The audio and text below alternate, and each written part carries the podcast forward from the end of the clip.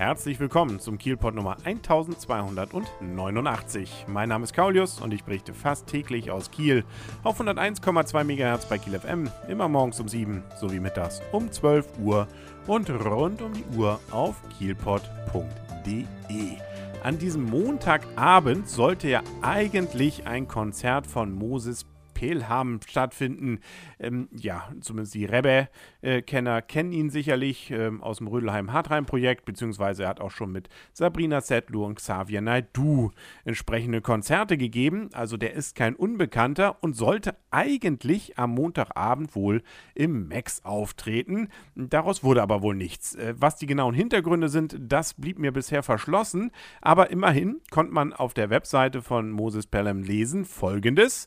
Liebe Freunde, Freunde in und um Kiel. Der lo lokale Veranstalter in Kiel will offenbar nicht, dass das für heute angesetzte Konzert im Max stattfindet und lässt uns nicht in die Halle. Das klingt ja dramatisch.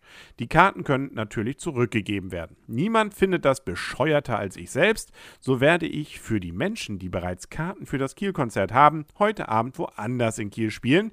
Und zwar hier. Wie gesagt, das geht hier um Montagabend. Die wollten dann in der Räucherei Kiel in der Prezer Straße auftreten, heißt es hier. Einlass wäre dann 20 Uhr, Beginn 21 Uhr. Bitte kommt nicht vorher. Es ist für meine Crew schwer genug, hier überhaupt in der Kürze der Zeit etwas von unserem Equipment aufzubauen. Eure Karten, ja, äh, des abgesagten Konzerts dienen dabei nicht als Identifikator, sondern nur so als äh, Hinweis, dass man das gerne sehen will. Und äh, das Konzert in der Räucherei ist ein Geschenk von mir an die Menschen, die zum Konzert im Max wollten und nun nicht können.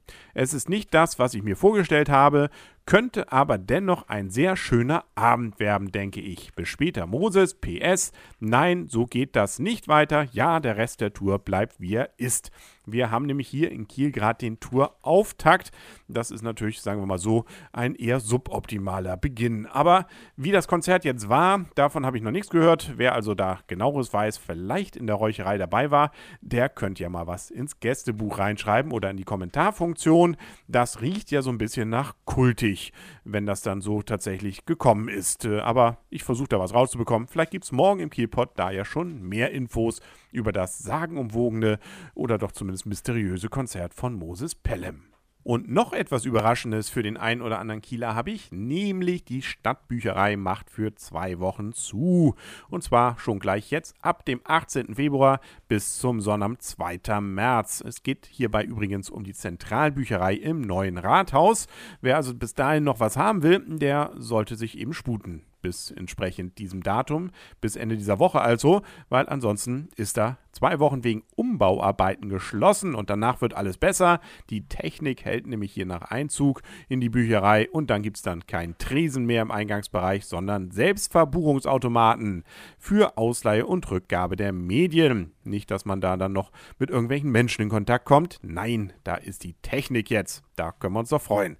Äh, oder auch nicht. Wie auch immer. Äh, für die zweiwöchige Schließzeit hat die Zentralbücherei geänderte Rückgabetermine ausgegeben. Wer ausgeliehene Medien trotzdem zurückgeben möchte, so meldet es die Stadt Kiel, kann in dieser Zeit entweder eine der Stadtteilbüchereien nutzen oder den Rückgabeautomaten auf der Empore vor der Zentralbücherei. Der wird wohl weiterhin zugänglich sein.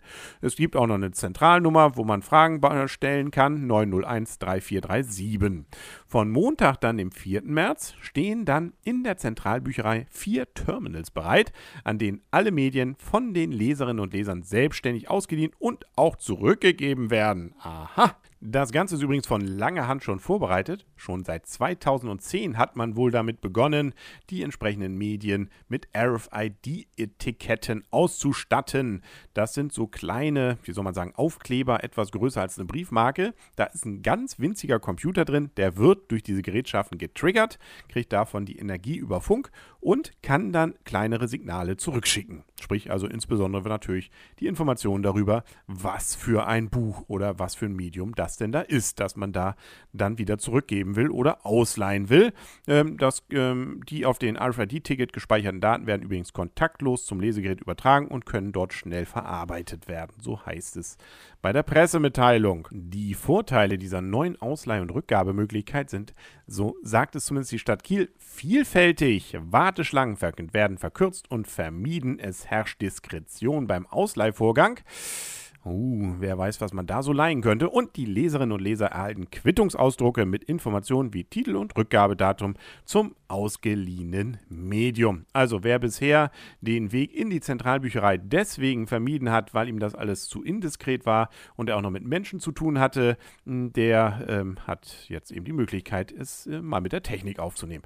Aber ganz so schlimm ist es nicht. Äh, auch das Buch hat also durchaus noch sein Leben. Äh, guter Kundenservice wird nämlich durchaus groß geschrieben. Trotz der Technik, Beratungsplätze für Recherchenanfragen, die Abholung vorgemerkter Medien oder die Ausstellung eines Benutzerausweises befinden sich wie vorher im vorderen und hinteren Bereich der Zentralbücherei und da sollen wohl tatsächlich noch Menschen anzutreffen sein. Na Gott sei Dank, auch sind natürlich die Mitarbeiterinnen und Mitarbeiter stets für Fragen offen und auch die bleiben menschlich erstmal. Hui, da haben wir ja nochmal Glück gehabt. Freuen wir uns also auf die neue große Welt, The Brave New World, in der Zentralbibliothek demnächst ab dem 4. März. Ja, ja, und auf die nächste Folge vom Kielpot freuen wir uns natürlich auch. Die gibt es dann morgen ähm, wieder hier auf 101,2 MHz bei KielFM und auf kielpot.de. Bis dahin alles Gute, euer und ihr Kaulius und tschüss.